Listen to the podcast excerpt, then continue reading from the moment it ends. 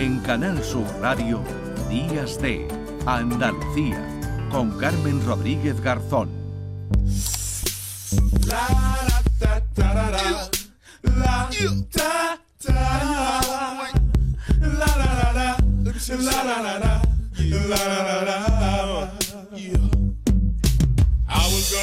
Ya les hemos avanzado al principio que íbamos a hablar del vapeo y hemos quedado en primer lugar con el presidente de la Unión de Promotores y Empresarios del Vapeo, Arturo Rives.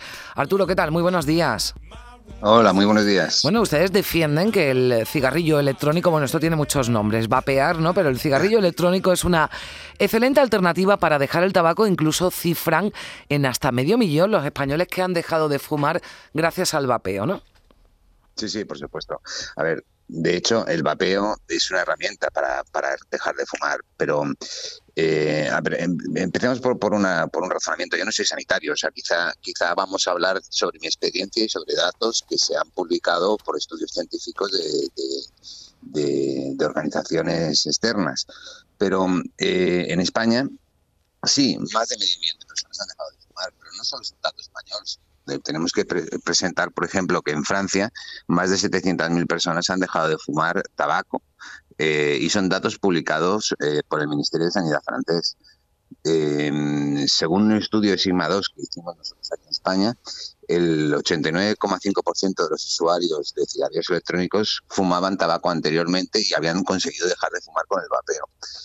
En definitiva, no podemos ponernos una venda en los ojos. Sabemos perfectamente de que el vapeo es una herramienta para dejar de fumar y que está ayudando a muchísimas personas a hacerlo.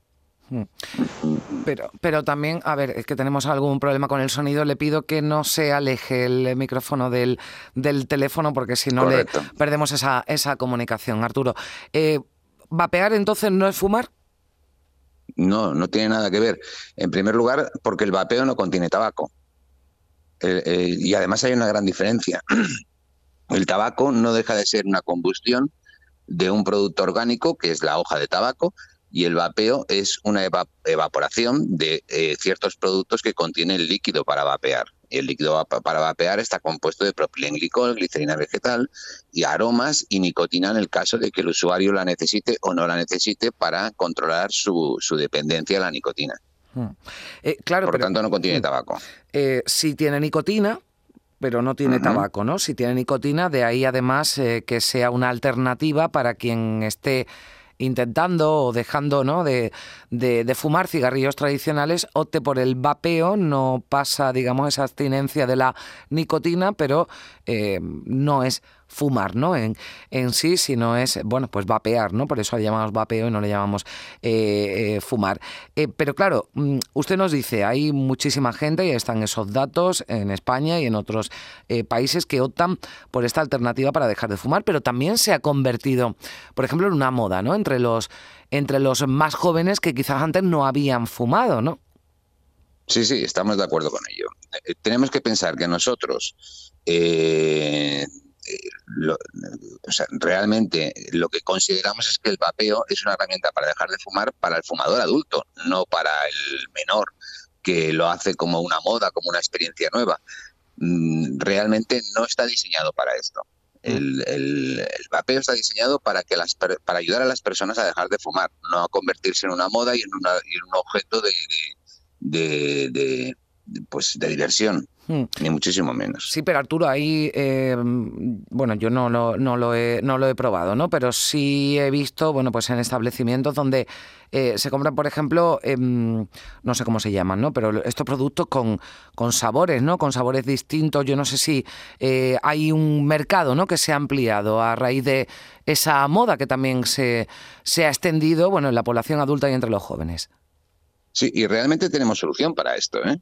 porque el, hay, hay, un, hay un problema de que nos encontramos este tipo de dispositivos que los pueden vender en tiendas de conveniencia, que los pueden vender en discotecas y los pueden vender en cualquier tipo de, de negocio que esté abierto.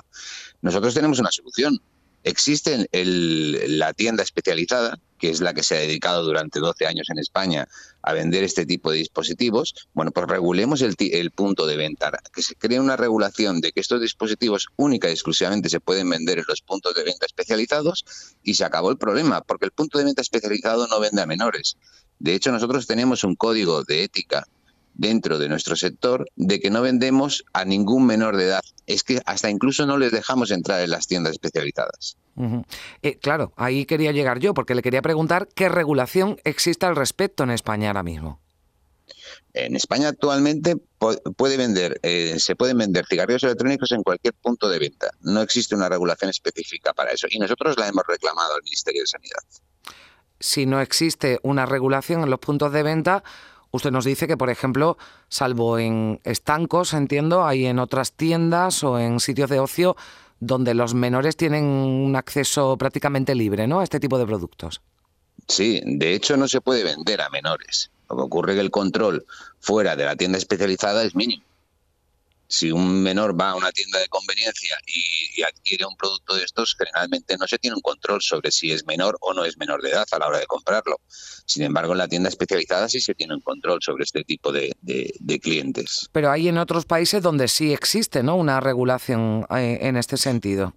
Sí, hay países, pero esto ya es particular de cada país. Hay países donde el punto de venta sí que está eh, regulado y únicamente se puede vender en la tienda especializada. Aquí en España no. Eh, Arturo, y una cuestión más. Eh, en el uso también hay regulación porque bueno, yo he visto también en, locales, ¿no? Por ejemplo, de ocio, que hay gente que está vapeando, mientras que todo el mundo ya es eh, más que consciente de que no está permitido, y eso sí que sería ahora rarísimo que ver a alguien fumando un cigarrillo tradicional. Pero sí he visto, bueno, pues vapear, ¿no? En, en, bares o, discotecas. Sí, hubo, hubo un tiempo de transición con la pandemia de, de COVID, en el cual no estaba permitido, pero en la regulación está permitido vapear. O sea, de momento alguien puede vapear en cualquier sitio, o sea, en, un, cine también o en una o en una en un supermercado. No, estos estos locales no, eh, son locales de ocio que sí que se les permite, pero en un cine y en, supermercados no se puede vapear. Bueno, y ustedes también estarían de acuerdo que se regulara todo el todo el uso, ¿no? Claro, si hay una regulación, entiendo que también eh, bueno, pues eh, les facilita, ¿no? A ustedes el, el trabajo y el negocio. Desde luego, con una regulación podemos saber exactamente qué podemos hacer, qué no podemos hacer y no tendríamos ningún tipo de, de, dudas a la hora de la utilización ni a la hora de la venta que las dudas lo que generan siempre es una disconformidad dentro del mercado. Pues vamos a seguir tratando este tema. Yo le agradezco mucho a Arturo Rives, un de la Unión de Promotores y Empresarios del, del Vapeo, que nos haya atendido unos minutos aquí en Días de Andalucía en Canal Sur Radio. Gracias, Arturo. Buen día. Gracias a vosotros. Adiós, buenos días.